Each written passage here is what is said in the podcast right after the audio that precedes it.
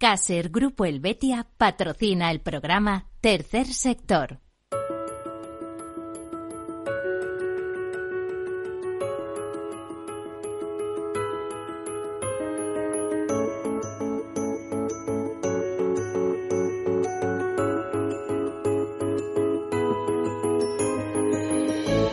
Tercer Sector, un espacio para la economía social. Un programa dirigido por Miguel Benito.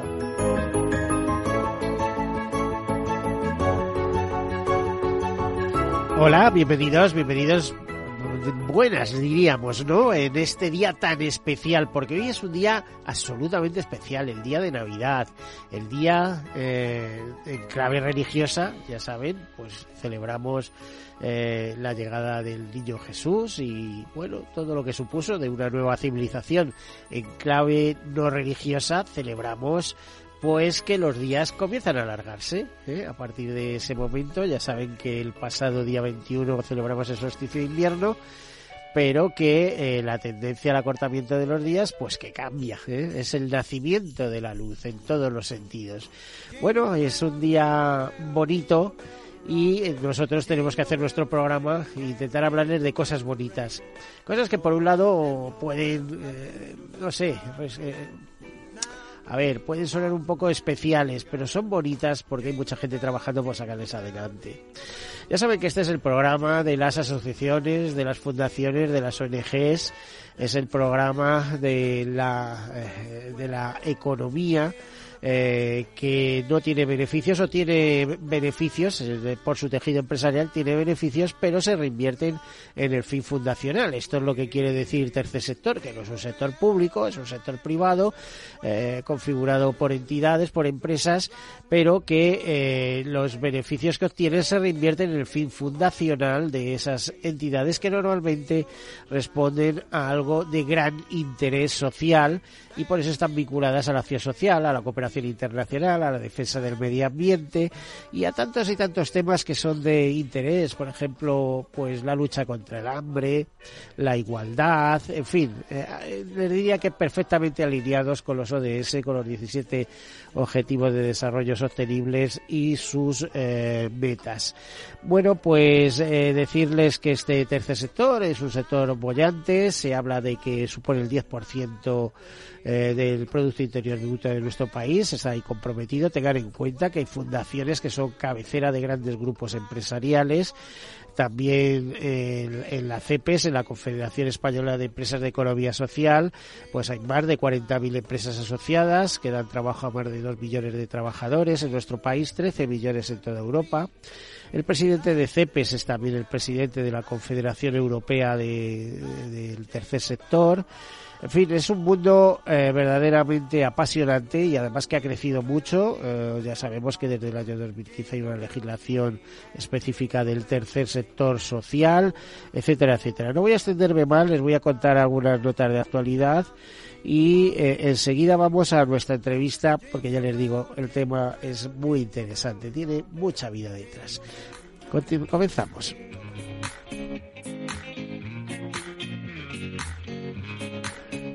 Comienzo diciéndoles que la gran recogida de 2022, 2022 eh, esta que hemos visto organizado por FEROVAL, por la Federación Española de Bancos de Alimentos, pues llegó a una recaudación máxima de 22 millones de euros entre donaciones de alimentos no perecederos y donaciones monetarias durante la campaña. Es una forma de enfocarla, porque antes nos la enfocaban directamente por kilos. Pero bueno, se daban por satisfechos, quiere decir que ha habido solidaridad. Es una campaña que se desarrolló eh, desde el 25 de noviembre al 5 de diciembre y que recuperó su modalidad física tras los años de pandemia. En esta edición se combinó la donación monetaria en línea de caja con la donación física de alimentos en muchos de los establecimientos durante el primer fin de semana de la campaña y demostró que aquellos establecimientos donde se permitía la recogida de alimentos, la colaboración ciudadana era mayor, incrementando incluso las donaciones de la última edición en la que hubo recogida física, que fue la de 2019. Eh, desde la Federación, que representa a los 54 bancos de alimentos participantes en todo el territorio nacional, pues eh, dan, se dan por satisfechos al alcanzar el objetivo previsto en la campaña.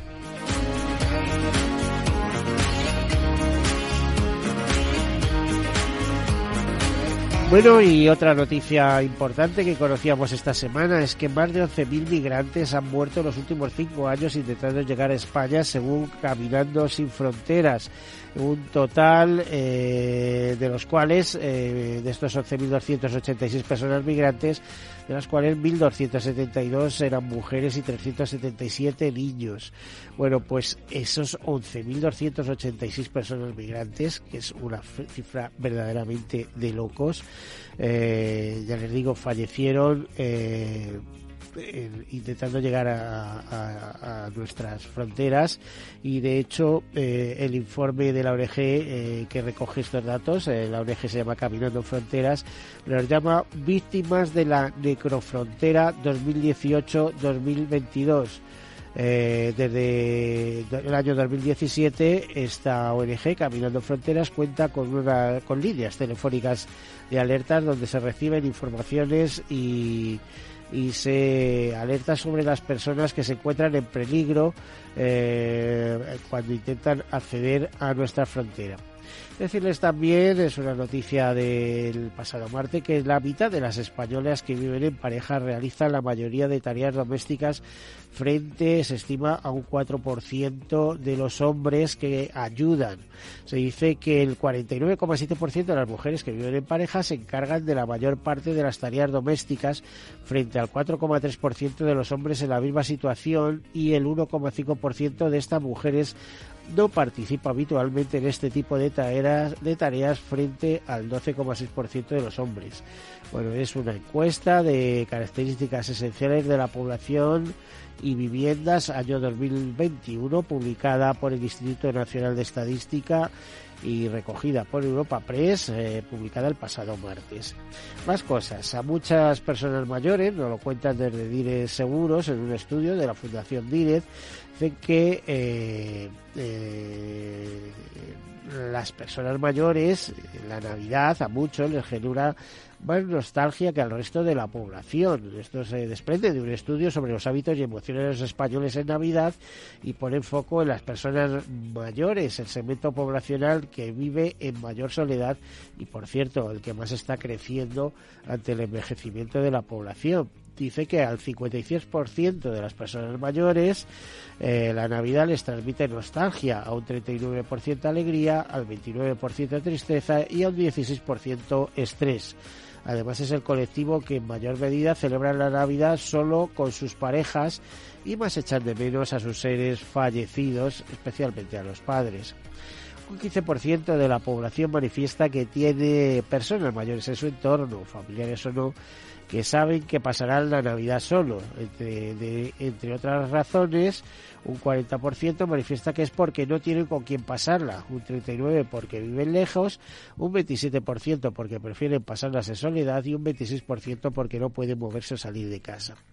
Y al 59% de las personas que tienen a sus mayores lejos, lo que más les hace estar tranquilos es saber que anímicamente están bien, a un 52% saber que alguien les visita a diario y un 48% saber que están conectados y poder saber si les pasa algo en el hogar o fuera de él.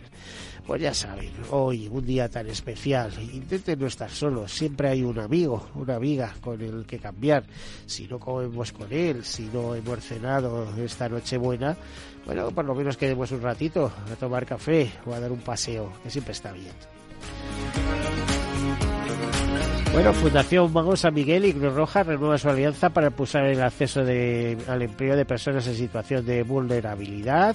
Desde su firma en 2021 se atendieron consultas de más de 7.200 personas en su búsqueda de empleo y se ha ayudado a 174 emprendedores a digitalizar sus negocios. Eh, con el nuevo acuerdo, Fundación Mau San Miguel destinará 150.000 euros para favorecer el acceso al empleo de personas en situación vulnerable. Más cosa, eh, una pequeña eh, entidad eh, social muy ecologista como Gravity Wet es una empresa social de economía circular y de concienciación medioambiental Bueno, pues eh, comenta que eh, está presente esta Gravity Wave eh, en 100 puertos internacionales y que han recogido más de 163.000 kilos de plástico eh, retirados de mares y puertos. Esto, este plástico luego se emplea para hacer eh, eh, otras cosas, por ejemplo, vestimentas, bolsos, eh, etcétera. bueno, pues es, es, curioso que haya una empresa que se dedica a recoger plásticos y tenga montada una auténtica infraestructura. Por ejemplo, tiene presencia en más de 60 puertos españoles. Es una startup que se ha extendido al mar Cantábrico y al Océano Atlántico y eh, por ejemplo en 2022 eh, la entidad ha cerrado 40 nuevas colaboraciones además de mantener a los clientes que tenían 2021 y iniciar su expansión internacional.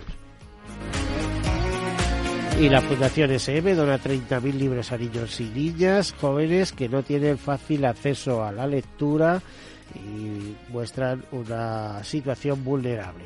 Y asimismo, también como última nota, le decimos que Fundación 11 homenajeó a sus voluntarios. Actualmente son 905 personas que acompañan a ciudadanos con discapacidad al médico a dar un paseo o a un concierto. Y bueno, ahora vamos a hablar de una fundación especial. Para ello tenemos a Emma Méndez, que es la directora de la Fundación Niño Jesús. Bienvenida, Emma. Buenos días, Miguel. ¿Qué tal? Pues bien, bueno, lo primero, darte las gracias por tenernos aquí un año más y muchas gracias al equipo que hace posible Capital Radio este, este programa, ¿no? Este programa Tercer Sector en el que intentamos eh, tener eh, un retorno emocional que no económico, porque nunca acompaña, ¿eh? aunque sería importante porque es una radio comercial y que vive de ello, pero nosotros hablamos de emociones y hablando de emociones ¿Qué hace de emocionante la Fundación Niño Jesús? Bueno, pues yo creo que el motivo principal, eh, lo que hace emocionante el trabajo que hacemos en nuestro día a día, es el, eh, es el de desarrollar las nuevas maneras de diagnosticar, prevenir y curar todo tipo de enfermedades pediátricas o que afectan a la población pediátrica, con el objetivo de trasladar el conocimiento generado en el laboratorio a la práctica clínica y esto hace que, bueno pues que se beneficie tanto el paciente como el entorno familiar. Estamos hablando de enfermedad y estamos hablando de niños, que es muy importante, porque no nos olvidemos que el Hospital Niño Jesús está especializado en, pediatría. infantil, ¿no? Sí, todo esto al final, cualquier enfermedad, cualquier proceso eh, repercute en el, en el entorno familiar, ¿no? Por ello es tan importante cuidar tanto al cuidador como al, como al paciente que, padece la enfermedad. Bueno, fíjate que tenemos con nosotros eh, a, Manuel Ramírez Orellana, que nos está escuchando en el teléfono. Es un doctor investigador de la unidad de terapias eh, avanzadas, oncólogo. don Manuel, buenos días. Hola, buenos días, ¿qué tal? Bueno, gracias por estar aquí con nosotros en un día tan especial. ¿Qué podemos contar, qué esperanza podemos dar a, los pequeños pacientes que tenemos? Eh, ¿Podemos pensar que de todo se sale? Debemos pensar que de todo se sale, efectivamente. O sea, pensamiento positivo ante todo, siempre, ¿no? Claro, claro, sí, sí. Y, eh, ¿cómo, ¿cómo está siendo hoy en día eh, la medicina? Eh, con los avances tan tremendos que hay de, terapias génicas, etcétera, etcétera. Manuel, eh, eh, ¿ha cambiado el panorama respecto a hace unos años? Indudablemente, indudablemente. Y eso es gracias a la investigación, como ha dicho Emma. en un ambiente tan especial como el Hospital del Niño Jesús, en el cual conocemos a los pacientes y a su familia, somos los primeros en darnos cuenta qué necesidades tienen algunas personas, porque es verdad que la medicina soluciona problemas hasta cierto punto. Eh, hay un porcentaje de niños y adolescentes que de entrada no tenemos solución, ¿no? Eh, y no hay que dejarlos de lado, simplemente hay que eh, investigar nuevas maneras de diagnosticar su problema, nuevas maneras de tratar su problema, nuevas maneras de evaluar los resultados de esos tratamientos. Esto en medicina general y en pediatría en particular, la verdad es que está habiendo una revolución en los últimos años y hay eh, nuevos avances eh, que han cambiado para algunas situaciones el pronóstico y es muy, muy importante. Es esperanzador. Si tuviéramos que situarnos, eh, nos fijamos en otros países de nuestro entorno, eh, ¿cómo de avanzada está la medicina en España? Los tratamientos infantiles eh, en distintas áreas. Pues afortunadamente España está dentro de los, digamos, países del primer mundo y eso que tiene muchas consideraciones desde el punto de vista de la medicina y desde el punto de vista de la pediatría debe ser positivo porque tenemos la capacidad de actuar pues como en los países de nuestro entorno. Si bien es verdad que eh, digamos no somos los primeros, no somos los mejores en todo. Tenemos un nivel alto, pero eso no tiene que llevarnos a triunfalismo, sino tenemos que estar muy muy conscientes de que esto es algo que no está solucionado de un día para siempre. Y además eh, estar haciendo eso. A Manuel hay que estar abiertos además a la recepción de recursos que seguro que serán muy eh, necesarios porque en investigación siempre son necesarios los recursos económicos, por ejemplo, y los pues recursos eh. humanos. No, no, eso desde luego Emma puede dar mucho más detalle porque su labor y muy importante es gestionar esos recursos, conseguirlos y, optimizarlos, pero como, como bien sugieres, al tratarse la investigación de una actividad que es arriesgada y que no, eh, no finaliza nunca, por así decirlo, eh, requiere un aporte de recursos eh, continuo. Esto puede sonar, no sé, puede sonar no, suena, bien porque es un proceso continuo, como tantas cosas en la vida. Todos los días se come mientras hay vida, por ejemplo. Efectivamente. Buen, bien dicho. Pues todos los días hay que investigar porque existen todos los días problemas a solucionar. Bueno, a ver, le vamos a preguntar a Emma, a Emma Méndez, que nos diga qué áreas de investigación se ocupa la Fundación y desarrolláis en el, en el Hospital Niño Jesús. Bueno, pues nosotros la investigación desde la Fundación la tenemos eh, estructurada en cinco áreas principales, entre las que encontramos pues el área de enfermedades oncomatológicas, eh, área de enfermedades del sistema endocrino, áreas de enfermedad del desarrollo nervioso central, enfermedades inmunes y luego un área transversal de salud y adolescentes. Además de tener otras tres áreas transversales que son la de medicina personalizada de precisión, el área de terapias avanzadas y de innovación tecnológica pediátrica. Emma, y eh, esto, esto sí que va al corazón, esta pregunta. Eh, cómo va el tema de donaciones, etcétera, porque eh, la búsqueda de recursos es, algo inevitable, ¿no? Bueno, pues como ya adelantaba Manuel, eh, nosotros no paramos de buscar recursos y no paramos de necesitar recursos para que los investigadores, tanto de la Fundación como del Hospital Niño Jesús, puedan desarrollar la, sus, sus proyectos de investigación o sus ensayos clínicos que en tantas ocasiones son fundamentales para, para poder dar una esperanza, una opción de cura a una enfermedad eh, pues que sufre al, ¿Y cómo va el tema? Porque nunca es suficiente, pero ¿cómo va el tema? Bueno, la verdad que no nos podemos quejar, pero desde aquí hago una llamada a la acción a todos los oyentes que Dice, oye, hoy que miráis los regalos de mm. Navidad debajo del pino, por favor, a ver si hay alguna tarjetita para el Hospital Niño Jesús, ¿no? Sí, efectivamente. O sea, para nosotros sería, la verdad, que, bueno, pues todo, todo un, un detalle, ¿no? Que, que gracias eh, los oyentes del programa de hoy y, bueno, todos los que nos escucháis, eh, podáis hacer una donación al final para colaborar con alguna de nuestras áreas de investigación o con algún proyecto en concreto, porque, como hemos dicho, mm, los recursos muchas veces son insuficientes para poder desarrollar toda la, toda la investigación que tenemos todavía por delante en pediatría. ¿no?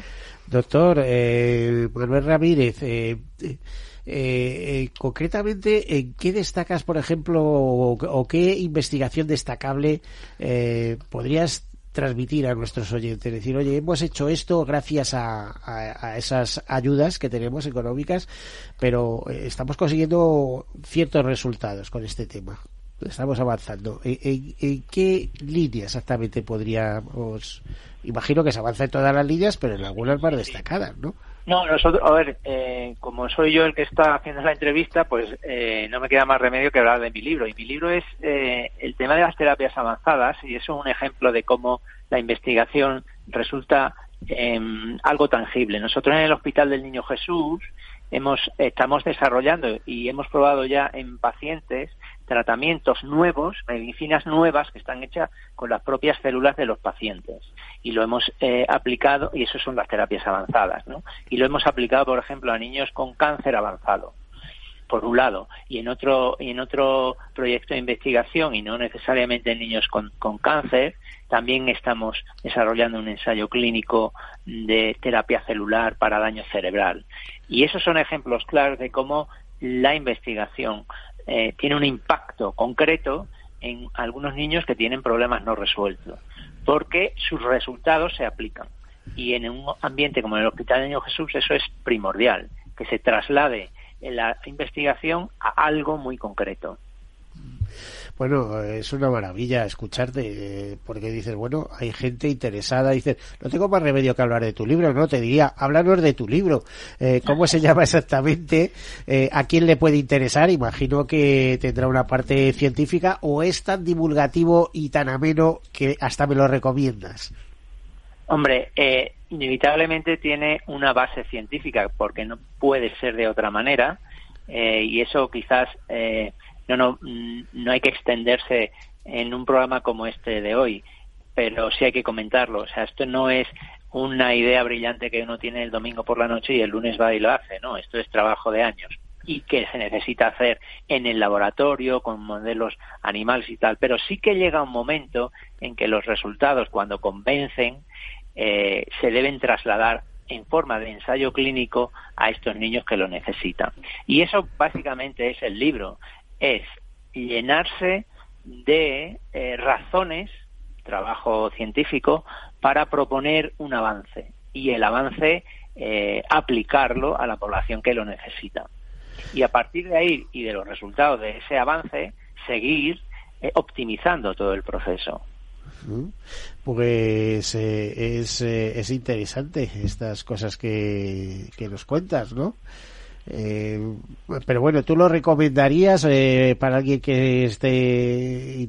Bueno, claro, supongo que los padres, los familiares de algún niño enfermo eh, es, es, especialmente importante, ¿no? Saber que, cómo se está desarrollando estas cosas, ¿no? Ellos lo, deben saber, pero también hay que decir que muchos de los avances que nosotros podemos eh, llegar a, a, a alcanzar en parte también es gracias a la colaboración y la participación de estas familias y de estos niños. Eh, y en el Hospital del Niño Jesús hay más de una que ya sabe y pueden hablar en primera persona del resultado de participar en estos proyectos de investigación. Eso es muy importante, la colaboración con ellos. No solo eh, una colaboración que puede ser, digamos, eh, crematística de, de, de proveer un recurso económico, sino su participación voluntaria en los ensayos, eso también es muy importante. Sí, eh, Manuel, es que fíjate si es interesante esto que yo eh, estaba intentando hacer memoria. Digo, bueno, a ver, eh, porque sabes que hay varios libros circulando por ahí de la de la doctora Sari Arponen eh, y por ejemplo, eh, a mí un libro que me entusiasmó es eh, La microbiota, idiota, que tanto tiene que ver con la salud, e incluso con la prolongación de los telomeros y, y, la prolongación de la vida y el tener una vida saludable, etcétera, ¿no? imagino que también a, lo mejor tenéis alguna línea de investigación abierta en ese Sí, efectivamente, sí, pues son resultados de investigación que hace 10 años eran impensables, sin embargo hoy empiezan a darle sentido a a, hechos que no nos eh, explicamos de otra manera. Y, en el caso de la microbiota que has comentado, es muy curioso. Si uno piensa que en nuestro organismo hay más células no humanas que humanas, porque la microbiota son eh, esas bacterias, esos microorganismos que están en nuestro organismo, bueno, exceden en número a nuestras propias células y tienen un efecto hasta no hace mucho eh, no valorado, pero tienen un efecto en nuestro día a día muy notable y también tienen un efecto en cómo enfermamos y en cómo responde nuestro organismo a los tratamientos que recibimos. Y eso en el tema de la oncología está eh, deparando resultados eh, no solo sorprendentes, sino de una aplicación muy interesante. Entonces hay que conocer todas estas cosas y eso solo puede ser haciendo investigación. Pues sí, ya te digo que, por ejemplo, es eh, un libro divulgativo. A mí me entusiasma además cómo está contado, con qué naturalidad y, lo entendimos todos y, bueno, eh, te alerta, ¿no? Te pone ahí. Eh, sabemos que... Te abre los ojos, ¿verdad? Sí, te abre los ojos. Creo que incluso se están haciendo injertos de... de microbiota, ¿no? tal, pues de hecho se habla que es el segundo cerebro de nuestro cuerpo, ¿no? Claro, es que... Injertos contra huésped, creo que es el término correcto. Bueno, injertos contra huésped nosotros lo llamamos un, un problema de los trasplantes hematopoyéticos, pero sí, es que es eh, eh, el mensaje importante de eso es que hay tantos eh, aspectos diferentes en, en, un ser humano desde el punto de vista de la biología que hay que considerar a la hora de entenderlo y de entender cómo enferma y, y entender cómo sana que, que uno se puede llevar sorpresas pero eh, gracias a proyectos de investigación serios que se realizan como los que hacemos en el Niño Jesús. A ver, voy a preguntarte, y esta es la pregunta del billón, eh, en los tiempos que corren, con tanta vacuna, con tanta tecnología, con onda, onda surcando y tal, eh, eh, ¿Existe una relación causa-efecto con las enfermedades que tenemos eh, hoy en día? Con el avance del cáncer, que de todos modos estaba previsto, ya hace muchos años que, escribo, que he escrito artículos en el mundo del seguro sobre el tema del cáncer y las previsiones de crecimiento, etcétera, pero eh, nuestro estilo de vida, con, repito, tanta tecnología, tanto grafeno, tanta, eh, tantas ondas, etcétera, eh, nos está repercutiendo y de alguna manera repercute especialmente en, los más pequeños? Pues eso es un tema que eh, no tiene una respuesta eh, simple, pero en, el, en el tema del cáncer y el niño, pues es muy útil pensar que a diferencia de los adultos que tenemos muchos años para desarrollar un tumor, los niños no, porque los niños pues un niño que tiene dos años, tres, cuatro años, no han tenido ese tiempo para ir acumulando alteraciones, ¿verdad? O sea que a nosotros, como oncólogos pediatras, nos llama la atención últimamente el entender si existe una predisposición a que nuestros niños tengan esa enfermedad, si nosotros podemos identificarla eh, a tiempo y qué factores pueden incidir sobre esa predisposición eh, que expliquen que al final unos niños tienen esta enfermedad cuando en intuitivamente uno dice, pero si, ¿cómo es posible que si no le ha dado tiempo? No es una persona que lleva fumando 15 años, no es una persona que lleva tomando el sol 40 años, ¿no? Entonces, el enfoque eh, es, de, es de otra manera a nivel del cáncer que nosotros estudiamos. Bueno, vamos a muy interesante tu participación, eh, doctor, eh, doctor investigador Manuel Ramírez. Eh, vamos a despedirnos y nos vamos a ir a, una breve pausa. Manuel Ramírez, doctor investigador de la Unidad de Terapias Avanzadas del Hospital Niño Jesús, oncólogo. Muchísimas gracias por participar en nuestro programa en este día. Que tengas un, Que tengas un feliz día. Hasta ahora.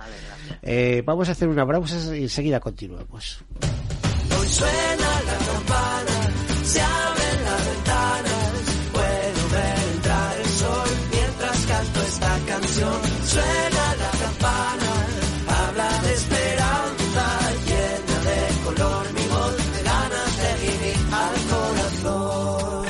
Let's go, one, two, three, four. No es una locura soñar que se cura, si hoy sé, hoy sé que es verdad tómame la mano, he visto el camino, no estás solo y nunca lo estarás. Somos muchos, cada vez somos más, juntos venceremos y te tocará cantar. Hoy suena la campana, se abren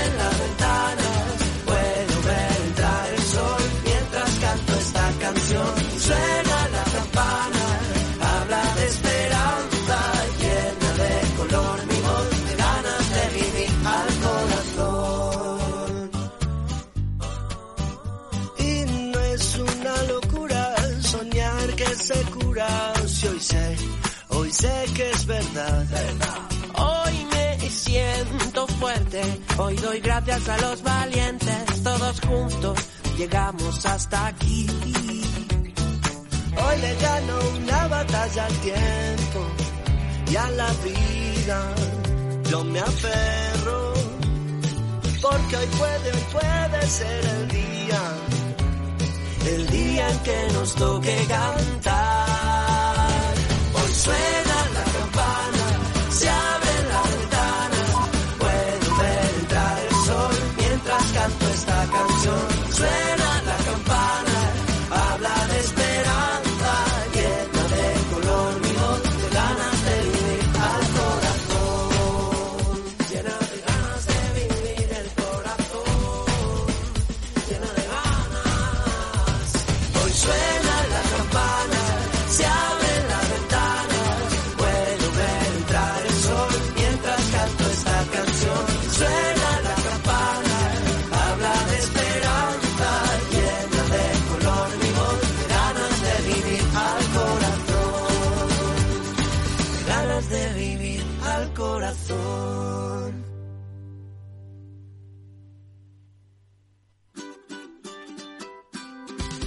Mesa y Descanso es el programa donde Mar Romero te acerca cada fin de semana los mejores productos, te invita a disfrutar de los buenos vinos de cada denominación de origen y a conocer restaurantes y lugares de ocio con un encanto especial. Mesa y Descanso, los domingos a las 13 horas, aquí en Capital Radio.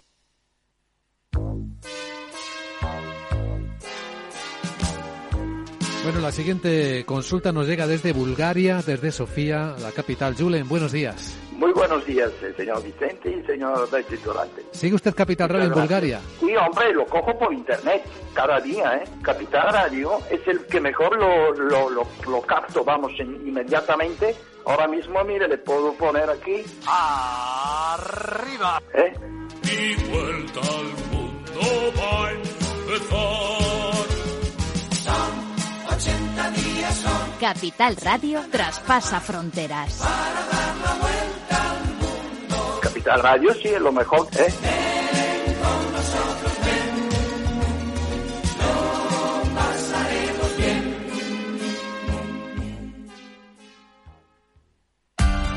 Capital Radio. Escucha lo que viene. Tercer sector, un espacio para la economía social. Un programa dirigido por Miguel Benito. Oh, the weather outside is frightful, but the fire is so delightful. Since we've no place to go, let it snow, let it snow, let it snow. It doesn't show signs of stopping, and I brought some corn for popping. Lights are turned down low. Let it snow, let it snow, let it snow. When we finally kiss goodnight, how I'll hate going out in the storm.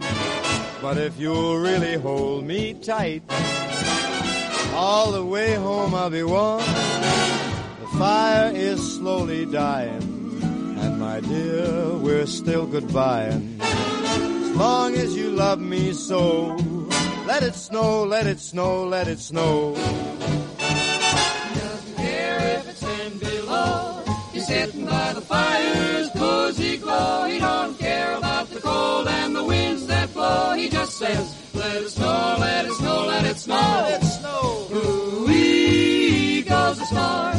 Why should he worry when he's nice and warm? His gal by his side and the lights turn low. He just says, let it snow, let it snow. I don't care.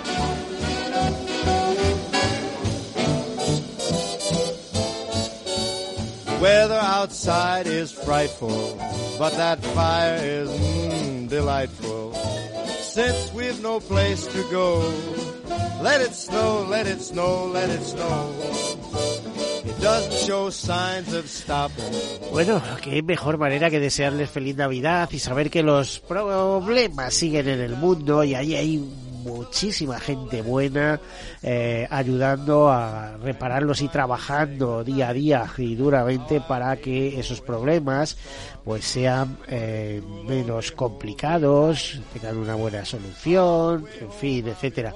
Le- estamos eh, acompañados eh, por eh, Edma Méndez, que es la directora de la Fundación del Hospital Niño Jesús, y acabamos de hablar con Manuel Ramírez Orellana, doctor investigador de Unidad de Terapias Avanzadas, oncólogo de esto.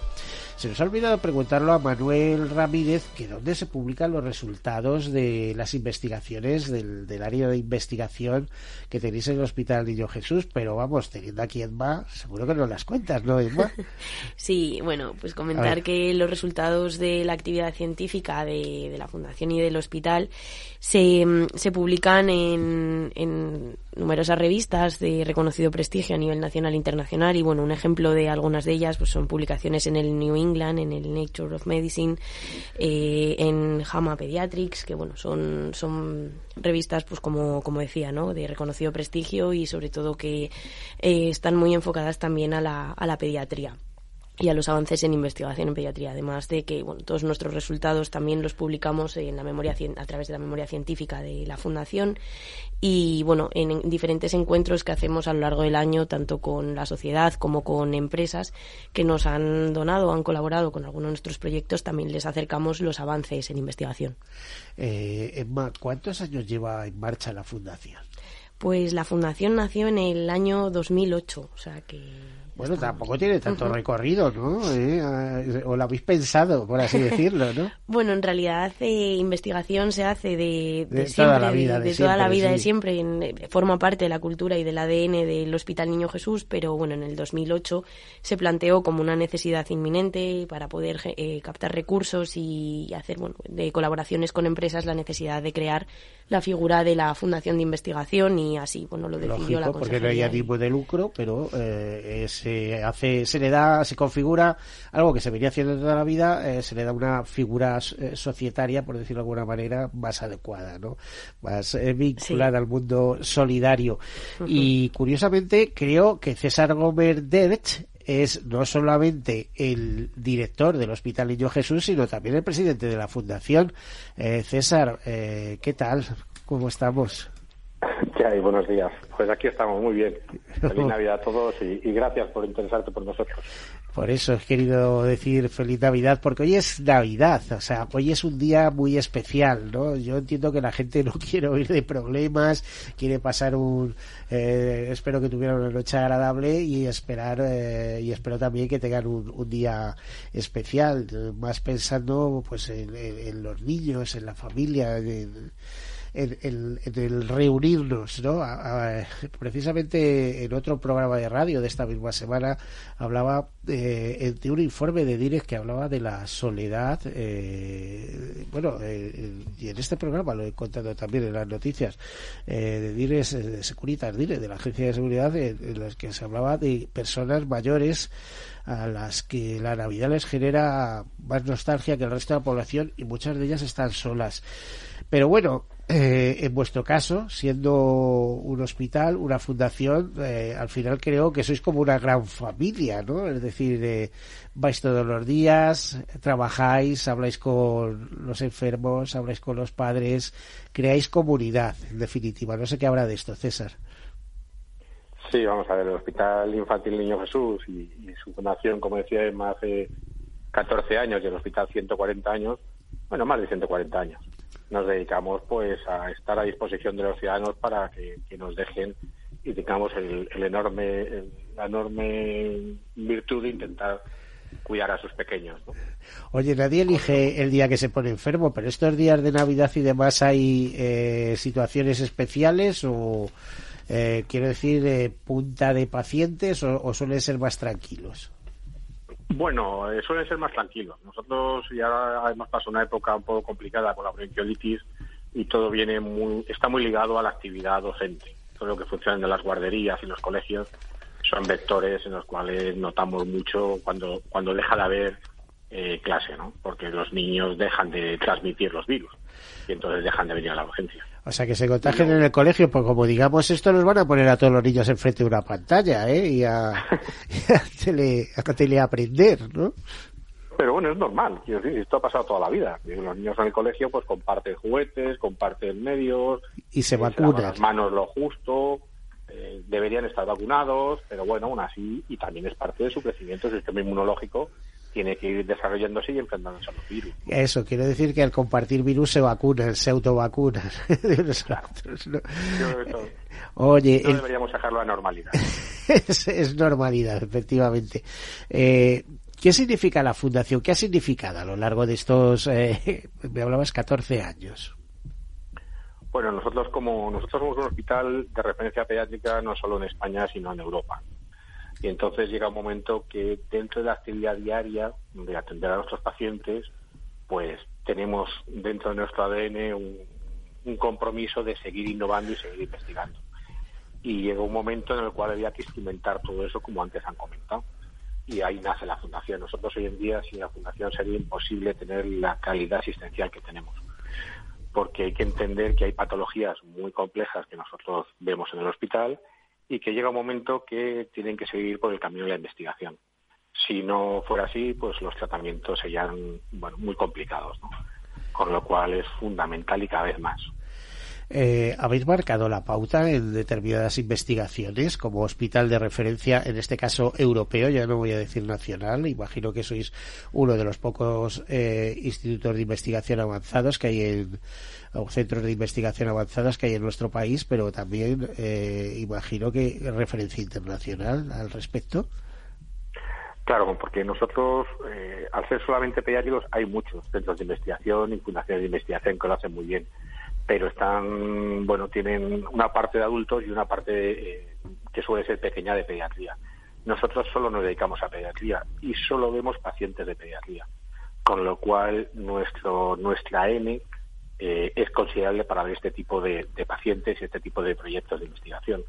Y luego trabajamos mucho en red con Europa, porque queramos o no, y bueno, en sociedades como, como la nuestra, calificamos lo de desarrolladas, pues hay, hay patologías donde afectan a una población relativamente pequeña. Entonces, para hacer estudios observacionales que tengan contenido científico, solemos trabajar en estudios multicéntricos en toda Europa para que haya un número mm, importante de pacientes que puedan valorar las nuevas las nuevas líneas de investigación. César, como director del Hospital Niño Jesús, yo he oído, a lo mejor estoy confundido, eh, de que ibais a afrontar eh, nuevos retos, ampliaciones, modernizaciones, etcétera, etcétera. ¿Qué hay de todo esto? Porque siempre se está moviendo algo alrededor del hospital. Sí, vamos a ver, el hospital está en continuo crecimiento y llega un momento que, bueno, pues que gracias a la confianza de los ciudadanos necesitamos más espacio para seguir atendiendo a, a, los pequeños como se merecen. Y entonces estamos inmersos en un proyecto de ampliación en la parte del hospital que van a suponer pues, cerca casi de, de 10.000 metros cuadrados más una nueva zona ambulatoria eh, de consultas, investigación y docencia que va a posibilitar que el hospital bueno pues pues siga la misma línea de los últimos 140 años en la vanguardia tanto asistencial como decía antes investigadora y docente eh, ¿cuántos, ¿Cuántos enfermos atendéis ahora, por ejemplo? ¿Cuántos tenéis hospitalizados y en, plan consulta externa? ¿Como cuántos atendéis? Claro, yo no me atrevo a decir en un día. Eh, eh, hospitalizados en estos momentos, pero eh, consultas anuales quizá. ¿Cómo, ¿Cuántos atendéis? Porque parte de la base que la, atención es excelente, pero eh, ¿como cuántas consultas podéis dirimir a lo largo de un año? Vamos a ver, nosotros tenemos bueno, yo muchísimas gracias por lo de excelente, pero, lo, intentamos hacer lo mejor posible, desde luego. Y cuando no podemos curar, intentamos aliviar, por lo menos. es que me consta, voy a hacer un inciso, me consta que a veces, o sea, tenéis eh, tal fama que cuando un niño tiene un problema, boom, eh, al padre, plus, eh, inmediatamente eh, se le pone en el cerebro al Hospital Niño Jesús, eh, o van al Hospital Niño Jesús o al San Rafael, pero bueno, el Hospital Niño Jesús, un hospital público, etcétera, y que a veces eh, tenéis eh, bastante cola como aquel que dice, en urgencias, que siempre dais satisfacción y dais salida a los temas, ¿no? Por eso te decía que el, el tener ese prestigio eh, también conlleva responsabilidades, ¿no? Tener que reforzar servicios, etcétera, etcétera. Claro, eso enlaza un poco con lo que antes comentábamos de ampliar el hospital. Eh, gracias a Dios el hospital lleva 140 años atendiendo eh, niños y la, bueno, la percepción por parte de los ciudadanos, como bien dices, es, es muy importante. Nosotros tenemos tanto en el hospital cerca de unas 200 camas eh, de ingresos y fuera del hospital, porque hemos puesto en línea eh, atenciones domiciliarias, tanto en pediatría como en paliativos, como en oncología, como en psiquiatría, podemos tener otras 150, 170 camas, ¿no? que directamente tratamos a los niños en su casa porque entendemos, entendemos que es donde mejor están. porque a nosotros nos gusta hablar de enfermedades, de, de patologías individuales, pero enfermedades familiares. Porque un niño enfermo es una familia enferma. Trastorna a los padres, los hermanos, todo su entorno. Y entonces hemos, desde hace ya unos años, iniciado unas líneas de, de- de atención domiciliaria que la verdad es que está siendo muy bien recibida por parte de los ciudadanos. ¿Y eh, consultas cuántas eh, podemos ponerle cifra? Sí, pues por encima de 200.000 consultas al año. Eh, ¿Y tenéis los equipos adecuados para poder responder a esto o estáis totalmente desbordados, como ocurre en otros en otras áreas de la sanidad? Bueno, esto pasa un poco como con todo. No tenemos una demanda en algunos servicios eh, y en otros, bueno, pues pues no, no existe tanta demanda, ¿no? Pero sí que hay servicios, por ejemplo, como psiquiatría, que después de la pandemia, que bueno, pues que la situación que han pasado nuestros pequeños, pues sí que está un poco un poco sobre sobredemandada, ¿no? Y como bien decías antes, pues es que nosotros tenemos una, por ejemplo, un servicio de psiquiatría que tiene una unidad de atención de trastornos de alimentación que es de las primeras en España y lleva funcionando 25 años. Entonces, eso del boca a boca se va trasladando y sí, sí que tenemos una demanda muy importante. Pues psiquiatría, neurología, neurocirugía, eh, onco, oncología, bueno, pues hay patologías que sí que son hiperdemandadas. ¿Qué va a suponer la ampliación, esos 10.000 metros cuadrados? Porque eso dará mucho juego, ¿no? Eh, ¿Va a suponer 200 camas más? Bueno, no, van a suponer sobre todo una zona nueva de consultas, eh, todas las consultas en un nuevo edificio y rehacer la parte de dentro. Estamos estimando como un 35% más de posibilidad de atender a más pacientes. Por cierto, una pregunta importante, claro, ¿cuántos profesionales trabajáis allí? Pues nosotros somos como unos 1.700, una cosa así. Eh, eh, médicos, eh, o sea, personal sanitario o también de... eh, de todo personal, sanitario, todo médicos, personal. enfermeras, auxiliares, celadores, gente de la limpieza, gente de mantenimiento. O sea, una pequeña Esto ciudad, como- ¿no? Al completo. Claro, nosotros somos como, como la Guardia Civil, 24 horas al día, 365 días al año. Entonces no podemos permitirnos... por eso te preguntaba antes qué suponen las navidades para vosotros. claro, ver, habrá que organizarse, época- ¿no? Claro, aquí es una época que tiene, bueno, la doble vertiente que decía usted. Por un lado es una época, pues, pues de alegría y de, pero si, si estar las personas mayores solas, pues un niño ingresado también es una situación muy complicada. Nosotros estos días, sobre todo el día 24, el día de Navidad, pues intentamos hacer el mayor esfuerzo posible para que los pequeños estén con sus padres. ¿no? Y los que no se pueden ir a su casa, pues somos todo lo tolerantes posibles y que su enfermedad lo permite para que dentro del hospital pues tengan pues estén acompañados de la mayor parte de su familia. Eh, no hay otra forma de ver el niño Jesús. El niño Jesús tiene que tener ciertas condiciones especiales por el tipo de pacientes que son niños. Ya imagino que cierta sensibilidad que veo que tienes desarrollada, no César, hacia eh, la, la labor que estás desarrollando, ¿no? Bueno, yo creo que se contagia. Yo, Como director ojalá- de orquesta, te diría en este caso, ¿no? Bueno, yo soy el menos el menos importante. Yo creo que esto es una, una familia, como bien decía usted antes, de muchos profesionales que entienden que, que el niño es el centro de la atención y, y exactamente igual que en los hospitales de adultos, los adultos, pero siempre existe cierta, bueno, cierto calor de piel, llámele usted, que, que no te hace, no puedes dar la vuelta. Yo, yo- esto es una cura de humildad. Yo invito a que en un momento determinado alguien que esté en una situación complicada pase y vea al hospital y vea de verdad, porque te centra, te centra realmente en lo que son los problemas. Sí, eh, vamos a ver, estoy pensando, fíjate, en la plaga esta que tenemos del suicidio de más de 4.000 personas y tal, efecto túnel. y- Yo muchas veces cuando veo o hablo con gente deprimida digo, pero hombre, por Dios, si la vida es mucho más hermosa, si eh, podemos hacer muchísimas cosas, métete a voluntario o vete a ver lo que hay por ahí y verás que, de verdad eh, gente, eh, es que encima son los que más animan, la gente con problemas, ¿no? No, no digo los problemas mentales de decir, bueno, yo aquí no hago nada, tal. pero si tú puedes hacer mucho, puedes ayudar muchísimo, ¿no? Tiene, pero tienen que visualizarlo y alguien que les ayude, por supuesto, ¿no? Eh, no sé, eh, eh, creo que debía entrar dentro de las políticas de prevención del, del suicidio, donde todavía yo creo que no hay una apuesta pública suficientemente potente. Y no me quiero desviar del tema, porque el tema hoy en día son los niños y es vuestro hospital, etcétera, etcétera. Pero socialmente queda mucho por hacer. Sí, pero también, también, bueno, se hace. Nosotros tenemos más de 250 voluntarios. Y, y no y no necesariamente es gente a lo mejor mayor, es gente joven. Que yo creo que habría que poner en valor, como bien decías, eh, que a lo mejor están un viernes por la tarde, en vez de estar fuera, estar en la calle, está- están aquí acompañando a niños Con la ejemplo, tablet, leyéndoles cuentos o lo- con lo que sea, no tiene por ser tecnología. la compra. Porque están aquí hiperdemandando las 24 horas del día a sus padres y en un momento determinado tienen que tener descanso. Y a lo mejor se quedan un par de horas por la tarde con ellos y los padres pueden ir a hacer la compra a, al- a un centro comercial. Es que estamos hablando de eso, una cosa que, que el ciudadano de la calle, pues gracias a Dios tenemos interiorizado como, pues como una cosa normal, aquí muchas veces se convierte en una, en una situación excepcional. ¿no? A ver, voy a preguntar aquí a, a- a Emma, que tiene eso. Si tú quieres ser voluntario de la fundación y eso, eh, ¿a quién hay que dirigirse? ¿A, la, a, a- esta casa, a la fundación o, o a gerencia? A preguntar por don César Gómez.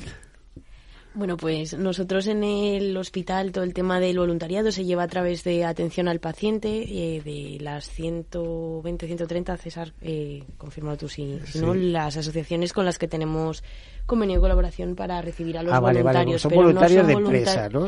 Son voluntarios de otras asociaciones o Vale. fundaciones, pero no son directamente voluntarios de la Fundación del Niño Jesús o del hospital, son, pero sí trabajan con nuestros pacientes. Eh, pero se requieren requisitos especiales para ser voluntario, César.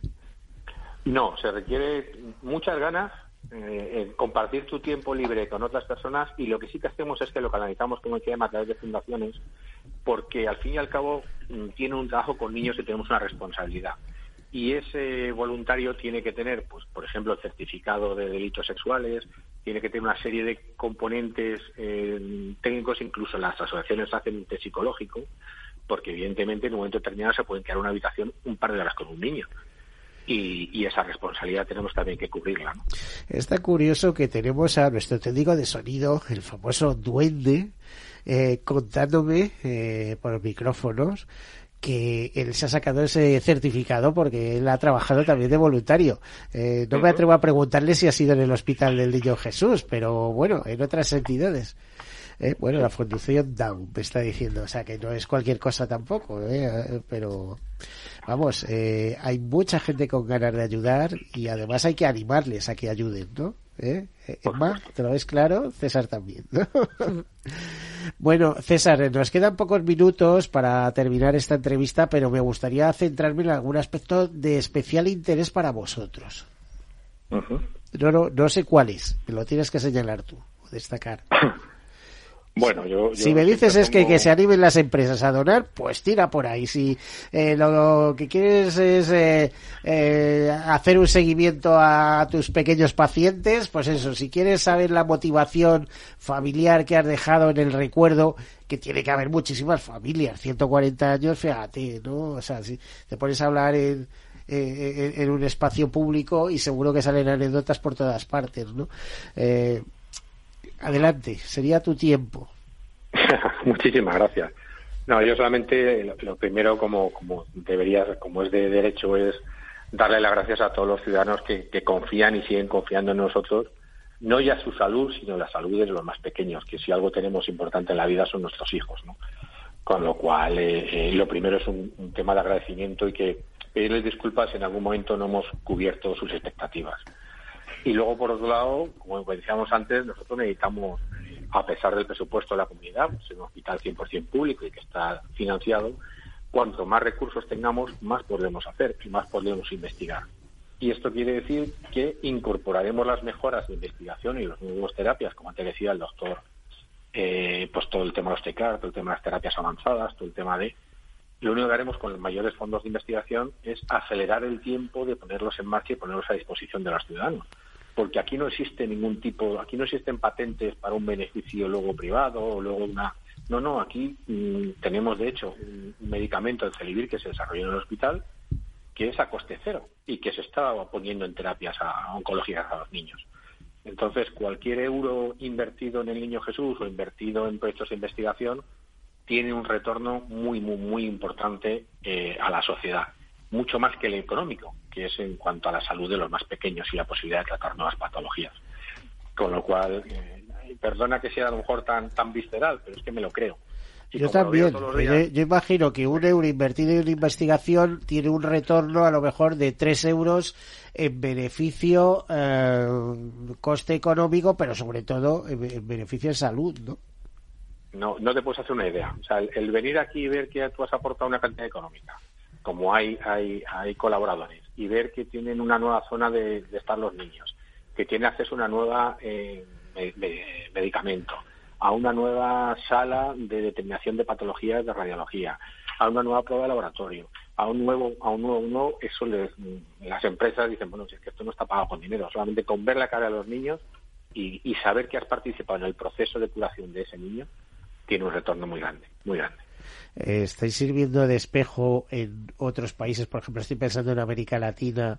Eh, ¿Estáis sirviendo de espejo respecto a lo que ellos quieren desarrollar allí y, bueno, y, se fijan en vosotros para, eh, para ir por el mismo camino?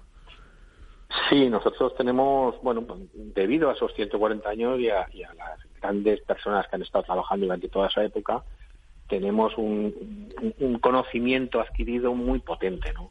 Y sí que somos un poco, entre comillas, y, y siendo todo lo humildes que, que le corresponde al niño Jesús, eh, un poco hacemos muchas veces la figura de especialistas consultores. Es decir, hay muchas patologías hoy en día las tecnologías lo permiten y permiten que las, las imágenes o que los informes dentro de la ley de protección de datos y con las y con los, con los- Sí, con, con las la autorizaciones preceptivas, sí. Pero sí que hay muchas veces que tenemos pues casos de Estados Unidos, casos de Latinoamérica, pues, igual que nosotros, ¿eh? nosotros hay veces, por ejemplo en Canadá, con el Hutchinson Hospital, pues hay veces que también mantenemos sesiones de casos determinados, de determinados pacientes. O sea, intercambiéis conocimiento para entenderlo, ¿no? O- Y ahí sí que, eh, eh, digo, intercambiéis o compartís conocimiento. Claro, nosotros, por ejemplo, tenemos una sesión clínica todos los días en donde se ven casos, eh, los casos de la urgencia y tal, que se hacen streaming y se manda y se puedes acceder desde la calle y puedes desde primaria, hay muchos pediatras conectados. ¿no? Es decir, nosotros tenemos una vocación docente y de compartir conocimiento muy, muy importante.